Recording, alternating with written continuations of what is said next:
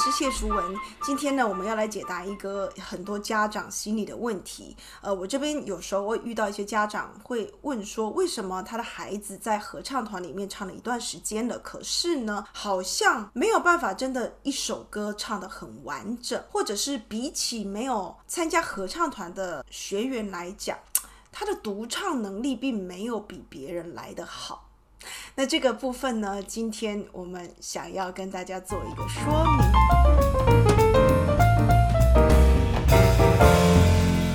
首先呢，我们先来了解一下合唱团的一个性质。合唱艺术是一个非常非常高尚的，也是相当专业的一门艺术。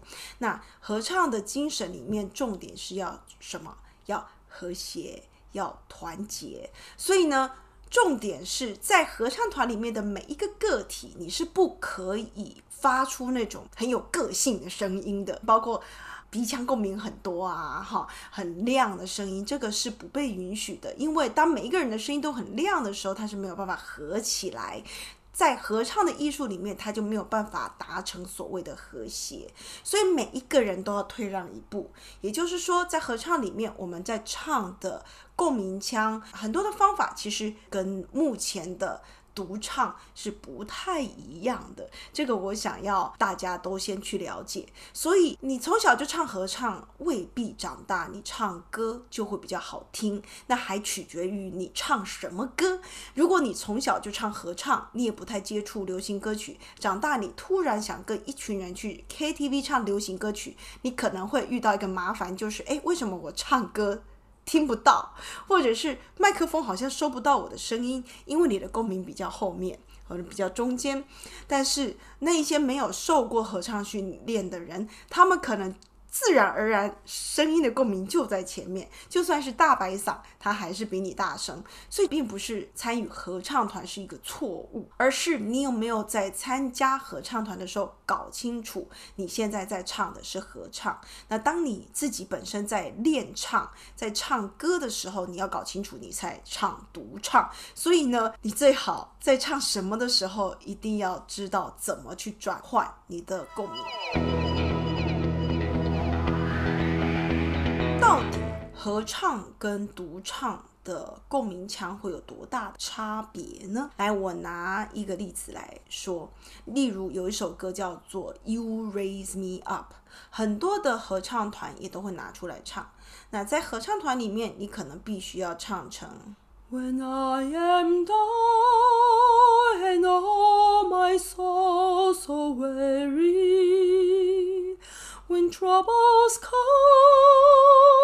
And my heart burdened me，所以你是不可以太过于冲出来的。好，那可是呢，在独唱里面，如果你是走有一点流行的配乐，你可能会变成 When I am down and all my soul so weary, when troubles come.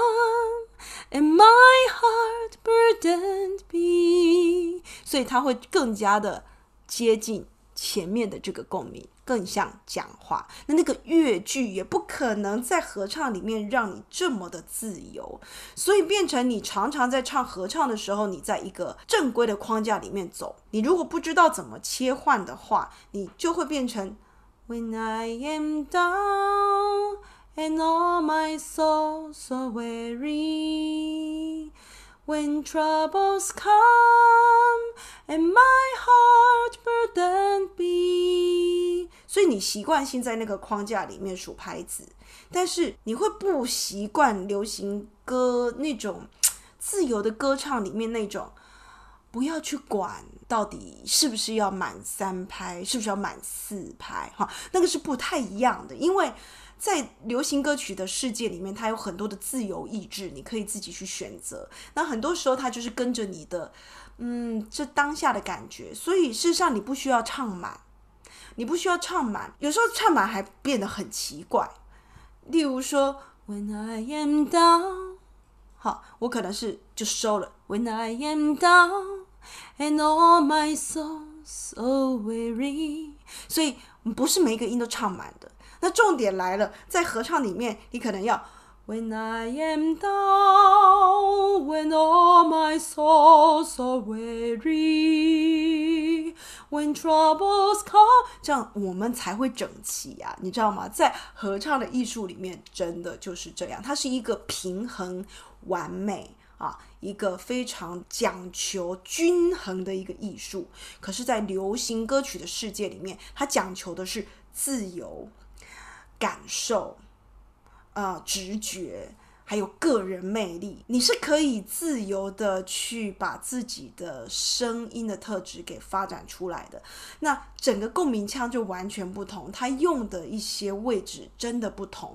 所以呢，从小你参加合唱团，不代表你就一定会唱歌，很会唱流行歌曲，也不代表你会是一个很好的合唱者，因为这两个。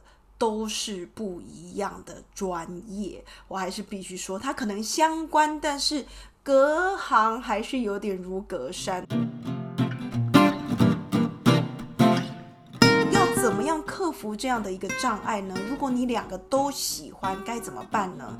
接下去有三个解决方法。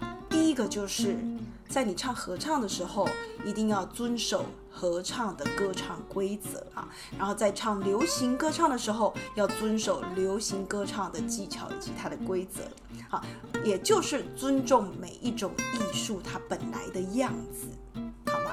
啊，第二个就是，当然你一定要找对老师。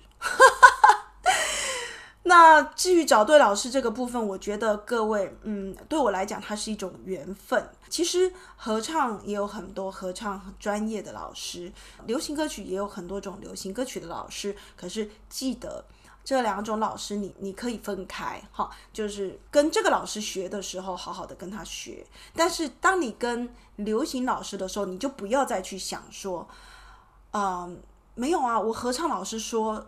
怎么样？怎么样？呃，我合唱老师说怎么样？怎么样？不要，就是直接切开。好，在你唱合唱的时候，专心唱合唱；跟合唱老师学习的时候，好好的遵守合唱老师要的。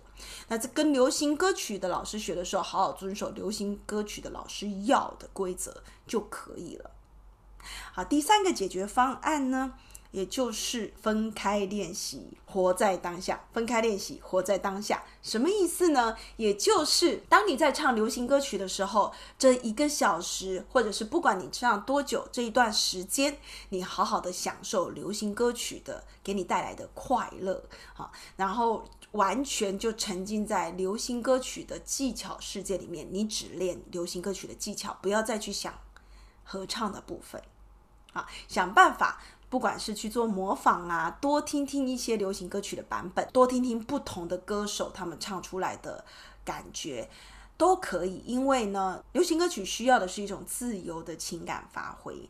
所以呢，如果你听的版本不够多，你就很少有参考的一个呃 sample 一些对象。所以呢，在流行歌曲的世界里面，你是非常需要多听。多听各种不同的版本，才能够去找到自己的感觉，跟自己想要的创造出来另外一个版本。所以在流行歌曲的世界里面，你就是多听、多练、多唱。那遵守流行歌曲的一些方式，包括所谓的中高喉位，哈，它。大部分都不是在低喉位，那这个部分就是跟合唱还有古典是相反的。对于这些古典的训练的老师来讲，你的流行歌曲很多的唱法是鼻音过重的，那这个部分你就自己要搞清楚啊。那那个其实是一个品味还有就是习惯的问题。可是确实，如果你没有按照流行歌曲的方法去练习的话，你可能会一直找不到那个精髓。